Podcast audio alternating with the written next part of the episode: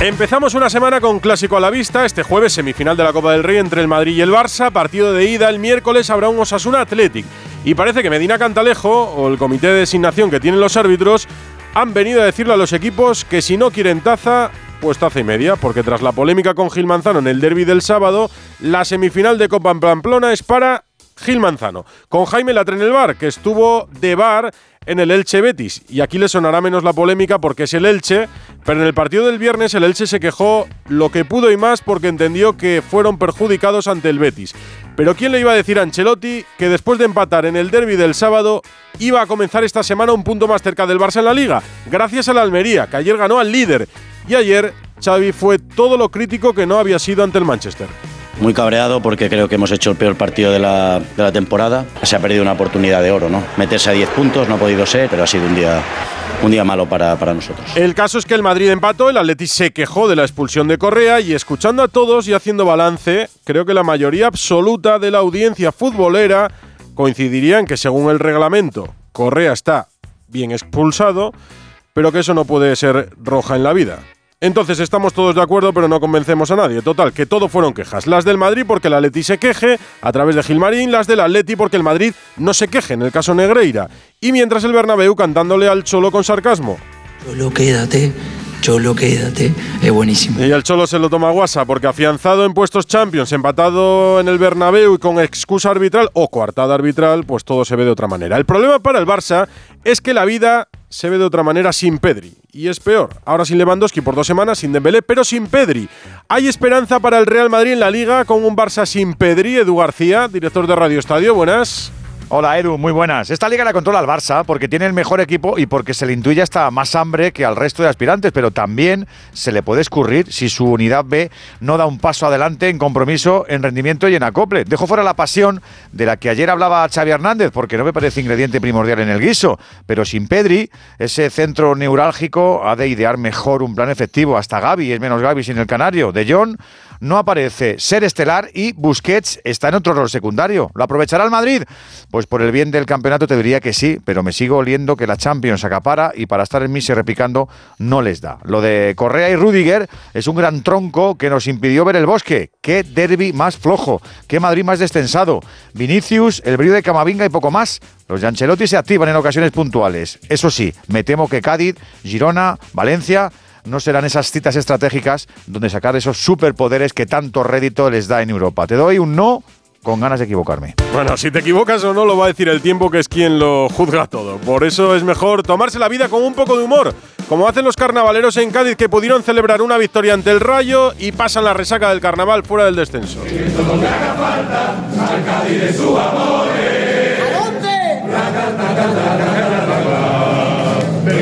Sean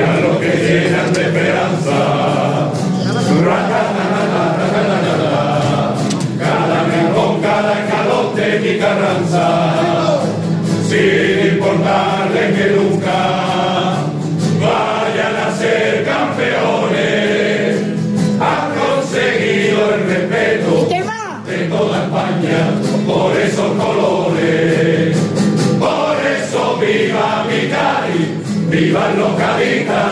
¡Vivan sus cojones! De la risa en Cádiz, no están para bromas en Barcelona porque a las bajas de Pedri Dembélé, lo decíamos, se suma la de Robert Lewandowski. ¿Qué ha pasado con el polaco Alfredo Martínez? Buenas tardes.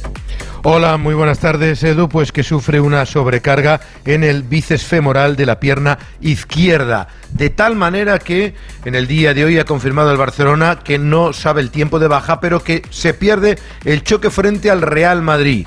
Se pierde también el choque frente al Valencia, que es este fin de semana. El del Madrid es de Copa, el de Liga del Valencia. Y se podría intentar llegar al partido de San Mamés frente al Atleti de Bilbao, que es el domingo siguiente a las 9 de la noche ya el eh, día 12, pero en principio contrariedad importante. Es seguro que estará frente al Real Madrid en Liga el día 19, pero fíjate el panorama del Barcelona. Bajas de Gaby por tarjetas en Liga, de Xavi por tarjetas en Liga, de Pedri y de Dembélé de momento sin un plazo de regreso, no se sabe todavía, así que en cuadro van a jugar frente al Madrid, sí podrá contar con Gaby un eh, Barcelona con Xavi Hernández al que la derrota ayer ante el Almería le ha generado ciertas dudas. Y el malestar era evidente. El entrenador del Fútbol Club Barcelona al acabar el partido me voy enfadado. Creo que ha sido la primera parte el peor partido de la, de la temporada, justo cuando no, no, debíamos fallar. No, ahí nos levantaremos, claro, hombre, competiremos, hay que competir, pero que no va a ser fácil, que la gente ve que, que vamos a ganar la liga de manera sobrada, para nada, para nada, nos va a costar mucho. Y estamos compitiendo contra, contra el Real Madrid, que es el actual campeón de Champions y el actual campeón de liga. Va a costar, la gente sí, somos el Barça, pero nos va a costar tema que estaba previsto que Sergi Roberto renovara mañana mm. su contrato de uno más uno con el Barcelona, pero no se dan las circunstancias, no está el horno para bollos, que diría el tópico, ¿no? La Porta tiene mañana un acto en el Mobile World Congress, vamos a ver si se expresa, creo que no hará ningún comentario porque tiene todavía en ciernes la rueda de prensa de Enrique Negreira, que podría ser, del caso Negreira, que podría ser la semana que viene, pero como no todo van a ser malas noticias, Ansu Fati se apunta al viaje a Madrid. El Barcelona ha entrenado hoy, mañana descansan, el miércoles entrenan rueda de prensa de Xavi y viaje el mismo jueves hacia la capital de España. Pues bien, Ansu, Ferran, Rafinha serían las alternativas en ataque que tiene Xavi Hernández. Incluso fíjate tú, Alarcón, que fue una de las noticias positivas en Almería. Es más, el jugador posiblemente no juegue la Joe League con el AZ Almar este fin de semana y se reserve esta semana y se reserve para viajar con el Barcelona, habida cuenta de que arriba anda bastante corto de efectivos Xavi Hernández con esa Pedri dependencia que cada vez parece más clara, ¿no? Sí, más evidente. Cógete el abrigo gordo que en Madrid de frío para cuando vengas el jueves, Alfredo. Claro que sí. hasta luego. hasta luego. El Barça como el Real Madrid es un habitual en las galas de premios del fútbol pero hoy ninguno parece que vaya a rascar nada en los premios de Best que la FIFA organiza en París. Y eso que el Madrid, habiendo ganado Liga y Champions, tenía varios candidatos. Pero parece que todo tendrá color argentino. Arranca a las 9 y allí está en esa gala Manu Terradillos. Hola Manu.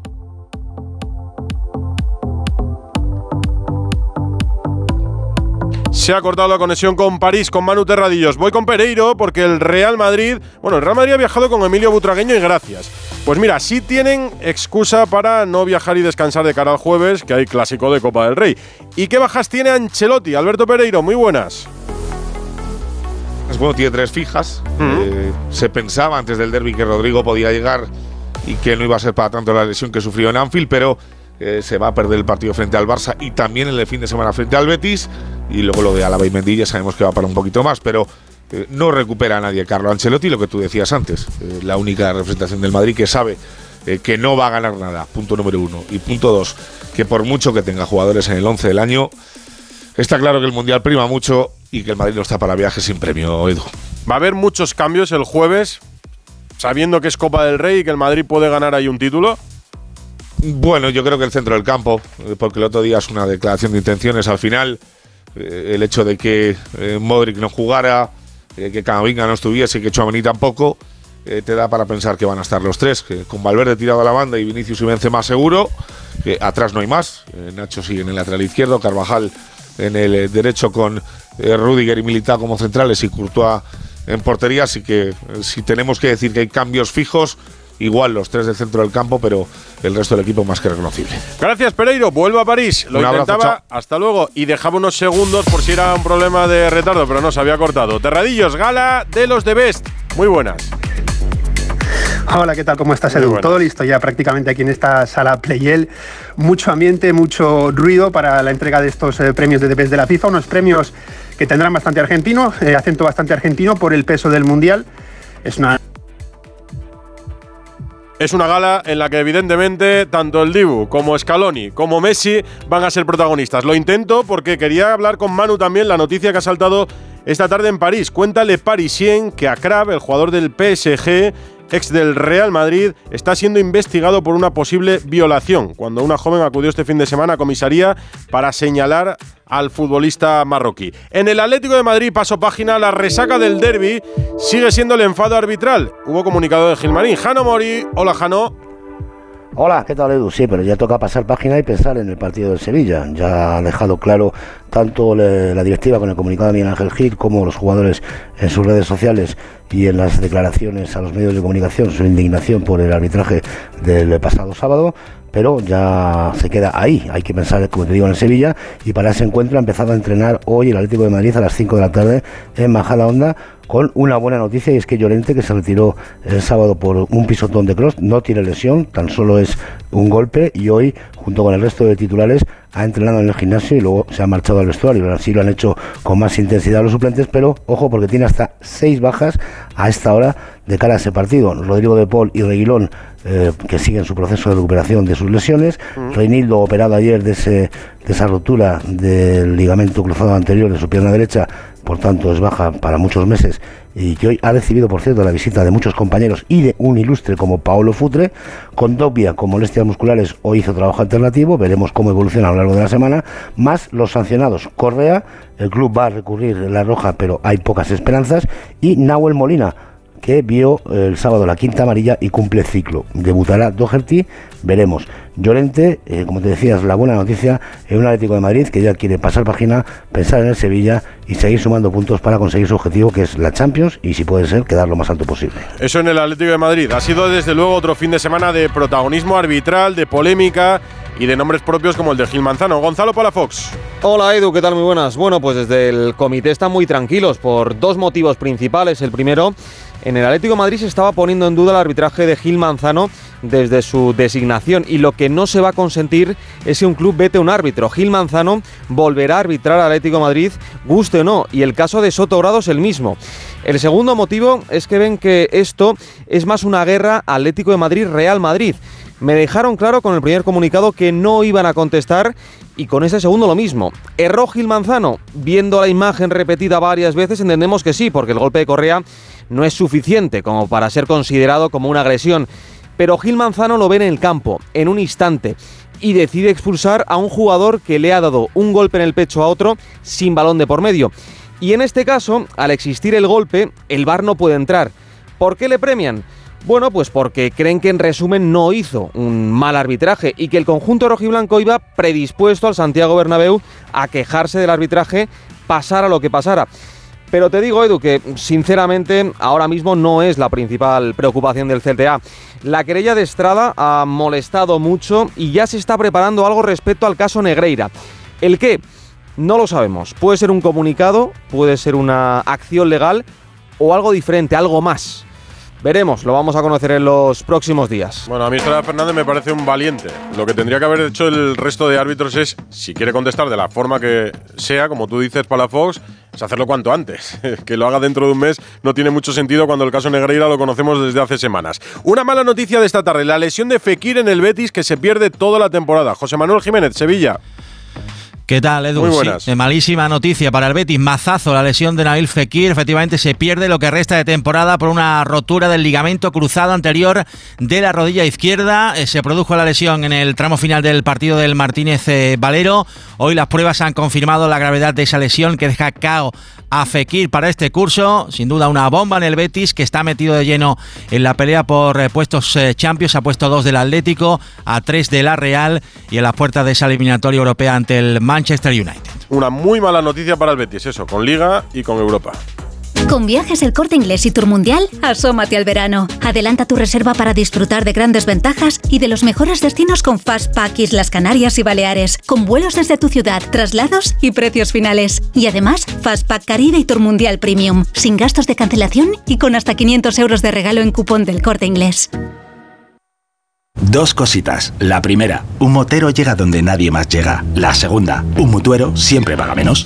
Vente a la mutua con tu seguro de moto y te bajamos su precio sea cual sea. Llama al 91 555 5555. 91 555 5555. Por esta y muchas cosas más, vente a la mutua. Condiciones en mutua.es.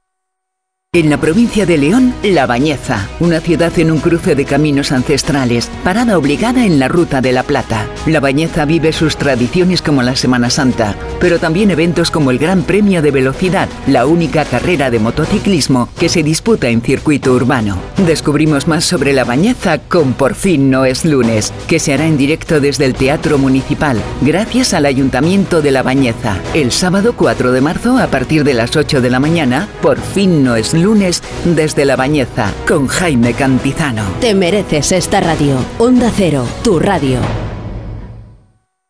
Las mejores ficciones ahora se escuchan.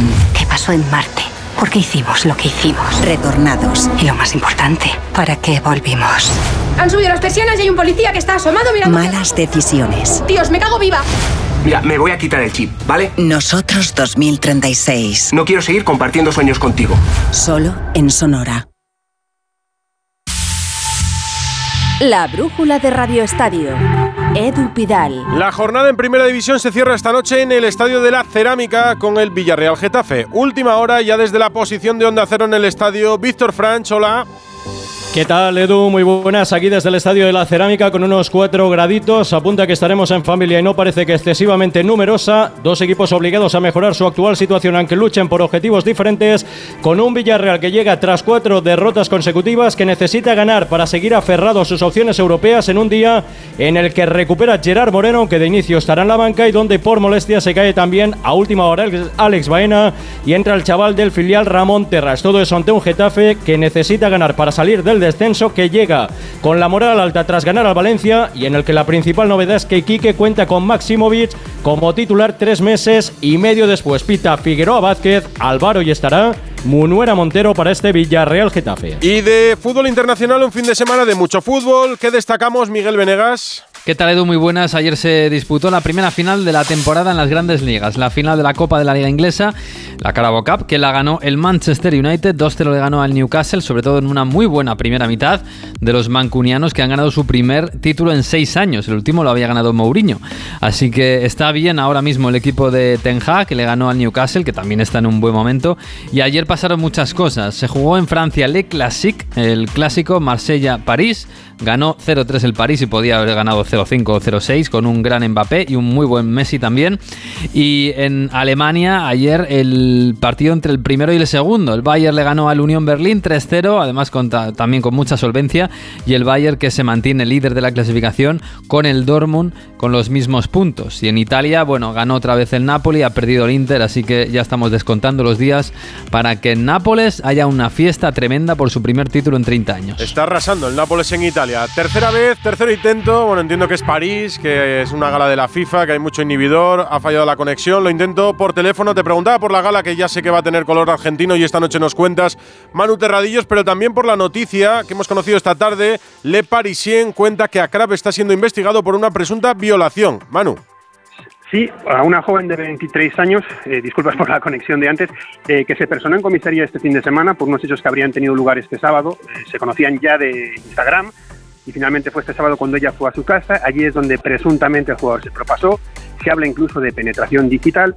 La joven no quiso denunciar, según cuenta Lepagui, siempre la Fiscalía ha actuado de oficio, así que se ha abierto esa investigación por presunta violación contra el lateral derecho del Paris Saint-Germain. Las 9 menos 10, las 8 menos 10 en Canarias. Seguimos con la brújula de Radio Estadio aquí en Onda Cero.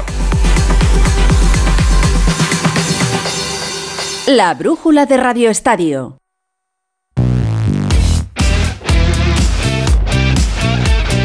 Hablábamos del clásico que vamos a vivir el jueves a partir de las 9 en Radio Estadio, el Real Madrid Fútbol Club Barcelona en el Santiago Bernabéu. El miércoles también va a haber Radio Estadio con la primera semifinal de la Copa. Osasuna Athletic, ese partido que decíamos pitará Gil Manzano. Y el Athletic se presenta con un buen número de bajas. Gorka Citores.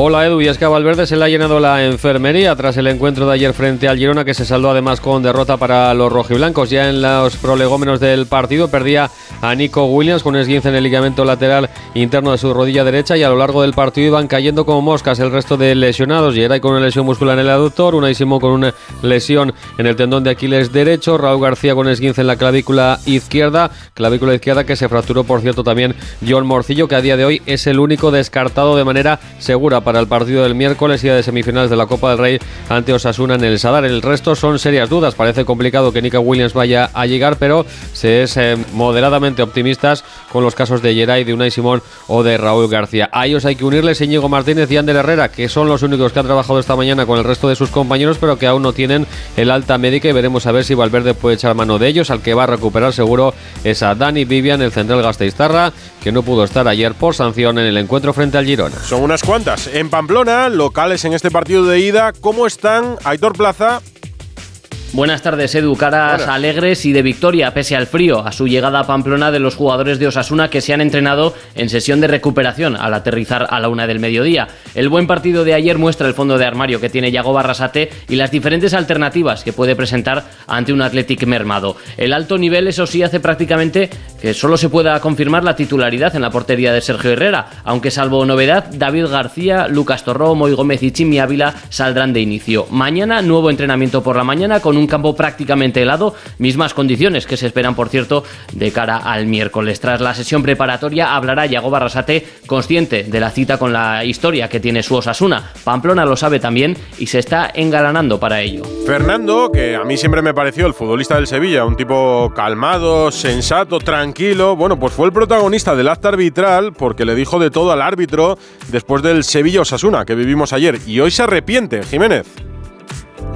Sí, hoy se ha disculpado en sus redes sociales. Ha pedido perdón a Pulido Stana y a su asistente por esos eh, insultos después de ser expulsado anoche cuando ya había sido sustituido. Se ha disculpado también ante la afición porque todo apunta a que le van a caer eh, varios partidos porque Pulido Santana fue bastante explícito. Según el acta, y que me perdonen Edu los oyentes, Fernando Dale, se dale. dirigió a mi árbitro asistente número uno los siguientes términos. Cabrón, cabrón, cabrón, hijo de puta, cabrón. Una vez expulsado, tuvo que ser sujetado por miembros de su equipo, dirigiéndose a mí en los siguientes términos. Hijo de puta, eres un hijo de puta. Así que Edu se ha arrepentido públicamente, pero el castigo puede de 4 a 12 partidos. Sí, no, eh, no me ha quedado claro muy bien qué quería decir exactamente. quedado claro o te- sí, más o menos, más o menos. Además lo dijo bien y bien reflejado en el acta. Gracias, Jiménez.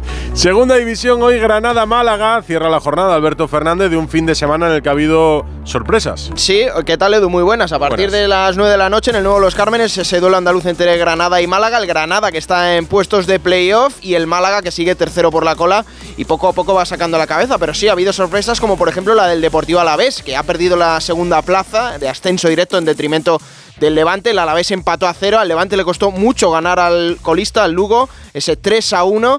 Y la Unión Deportiva Las Palmas, el líder que volvió a ganar 2 a 0 contra la Sociedad Deportiva Ponferradina, mantiene ese ritmo en el que cada vez le siguen menos equipos. El Levante es uno Edu, pero ya se está haciendo un grupeto de playoff importante. Fútbol femenino este fin de semana sin fútbol y lo tenemos ya a la vista para la que viene. Ana Rodríguez. Eso es, porque las eh, jugadoras han ido incorporando poco a poco después de ese parón por selecciones, en las que España eh, terminó segunda en la Copa de las Naciones, dos victorias, una derrota ante Australia y con Esther González como máxima goleadora del torneo. La competición se retoma este fin de semana. El eh, Barcelona, el líder, juega el domingo frente al Villarreal. El Real Madrid se juega en Murcia frente a la Lama y un partido, un partidazo entre la Real Sociedad y el Atlético de Madrid y por la zona del descenso de abajo entre el Levante Las Planas y el Betis. Hoy Alesia Putellas es de nuevo una de las favoritas para llevarse el de Best, del que hablábamos ahora con Terradillos en París. ¿A ti te sorprende porque hay críticas pensando en que se ha perdido gran parte de la temporada por lesión? No, no me sorprende porque a pesar de que se haya perdido pues la mitad de la temporada, por así decirlo, sigue teniendo los mejores números eh, de las tres nominadas, ella, eh, Beth Meth y, y Alice Morgan. Sigue teniendo los mejores números, 34 goles y 21 asistencias. Hay que decir también, por ejemplo, que Beth Meth en el mes de octubre, finales de octubre, también se lesionó gravemente de la rodilla, tampoco ha jugado parte de la temporada y que Alex Morgan en Estados Unidos llevan un timing distinto al que se juega aquí en Europa. Así que no sé si esté tan favorita como en el Balón de Oro. Creo que entre ella y Beth Meth estará la, la ganadora, entre la jugadora inglesa que fue MVP de la Eurocopa. Pero Alexia Putella sigue teniendo, a pesar de jugar media temporada, los mejores números de las tres candidatas. Si se lo lleva, ya tienes tema para abrir mañana el Ellas Juegan. Baloncesto. Derrota de la selección en Cáceres y Euroliga de nuevo a la vista. Albert Arranz. Buenas tardes, Edu. El fin de semana baloncestístico nos dejó el último partido de las ventanas de clasificación para el Mundial de Indonesia, Japón y Filipinas, cuyo billete ya tenía España, que ayer caía ante Italia 68-72 en Cáceres, con 15 puntos y 8 rebotes de Tyson Pérez. Primera posición de grupo para los transalpinos, aunque los nuestros serán en todo caso cabeza de serie en el sorteo el 29 de abril en Manila. Alberto Díaz, escolta de Unicaja. Creo que no hay que quitarle importancia a- al camino. Eh, vemos que es muy complicado cada partido de las ventanas y, y es para valorar muy positivamente todo este trabajo. Un sorteo en el que estarán entre otros Montenegro, Irán, Georgia, que se mete por un punto de average, Cabo Verde, la nación más pequeña en una fase final, con Eddie Tavares al frente, Sudán del Sur y la República Dominicana, que ayer dejaba a Argentina, la vigente subcampeona, con Campazzo, Degla, Provítola y Brusino, entre otros, fuera de un mundial por vez primera desde 1982. Hoy Serbia, entre otros, debería sellar su pase, pero necesita la victoria ante Gran Bretaña. Y mientras en la NBA, Damian Lillard anotaba 71 puntos para Portland esta madrugada ante Houston, convirtiéndose en el octavo jugador que alcanza la setentena. Y lo hizo además con 13 triples, segunda mejor marca de la historia en un fin de semana en que Sacramento y Clippers rubricaban un 175-176 tras dos prórrogas, el segundo partido con mayor anotación de la historia desde el Detroit-Denver del 83. Aquel terminó 184-186, pero tuvo tres tiempos extras. Tenis, malas noticias para Carlos Alcaraz. Ayer vivimos su final en Río de Janeiro, aquí en directo en Radio Estadio Noche, con Aitor Gómez. Perdió la final a pesar de haber ganado el primer set, pero claro, condicionado por una lesión. Complicado saber qué, qué pasa, eh, sentir eh, dolor en el mismo músculo donde has tenido una lesión hace unos meses es, es complicado, ¿no? Eh, ahora mismo no, no, sabría decirte, tengo que, que evaluarlo con, con, mi equipo, con mi doctor, con mi fisio, a ver si puedo jugar a Acapulco, que tengo muchísimas ganas, pero, pero bueno, veremos a ver. Lo que me sorprende es que se llegue a plantear jugar a Acapulco, que es el siguiente torneo y empieza ya. Rafa Plaza, muy buenas. Hola Edu, ¿qué tal? Muy buenas. Tiene que debutar el martes, es decir, mañana. Y bueno, se lo plantea porque el año pasado ya se lo perdió por lesión. No quiere este año que sea así y están valorando si juega Acapulco o no. No tiene mucho tiempo, el reloj juega en su contra, pero bueno, como te digo, lesión o molestias o problemas en el isquiotibial de esa pierna derecha, mañana veremos si Alcaraz juega en Acapulco o no. Es un Master 500. Si se salta Acapulco, ¿qué sería lo siguiente? Los siguientes Indian Wells Master 1000, el primero del año, donde defiende 360 puntos en las semifinales, y después Miami, que defiende título de campeón. Nos olvidamos de Rafa Nadal en Indian Wells, lo veríamos en Montecarlo. Montecarlo, si todo va bien. Bueno, pues en Montecarlo, la vuelta a la tierra batida de Rafa Nadal. Gracias, Rafa Plaza. Y Un abrazo, adiós, chao. Los cerramos con Raúl Granado. El brujulazo. ¿Qué es eso? Con Raúl Granado. ¡Ole tú! ¡Ole tú! El otro día pude ver un supuesto vídeo gracioso que se emitió en esa famosa supuesta liga de fútbol que tiene categoría de reyes. En ese vídeo, algunos famosos futbolistas animaban a Ibai Llanos a lanzarle un penalti a Iker Casillas. Es curioso porque en el vídeo participaban Arbeloa o Mourinho, entre risas, hasta De Gea salía en el vídeo. Y no pude evitar pensar en las discusiones generadas en aquella época de la guerra civil generada por el portugués cuando estaba al mando del banquillo del Real Madrid.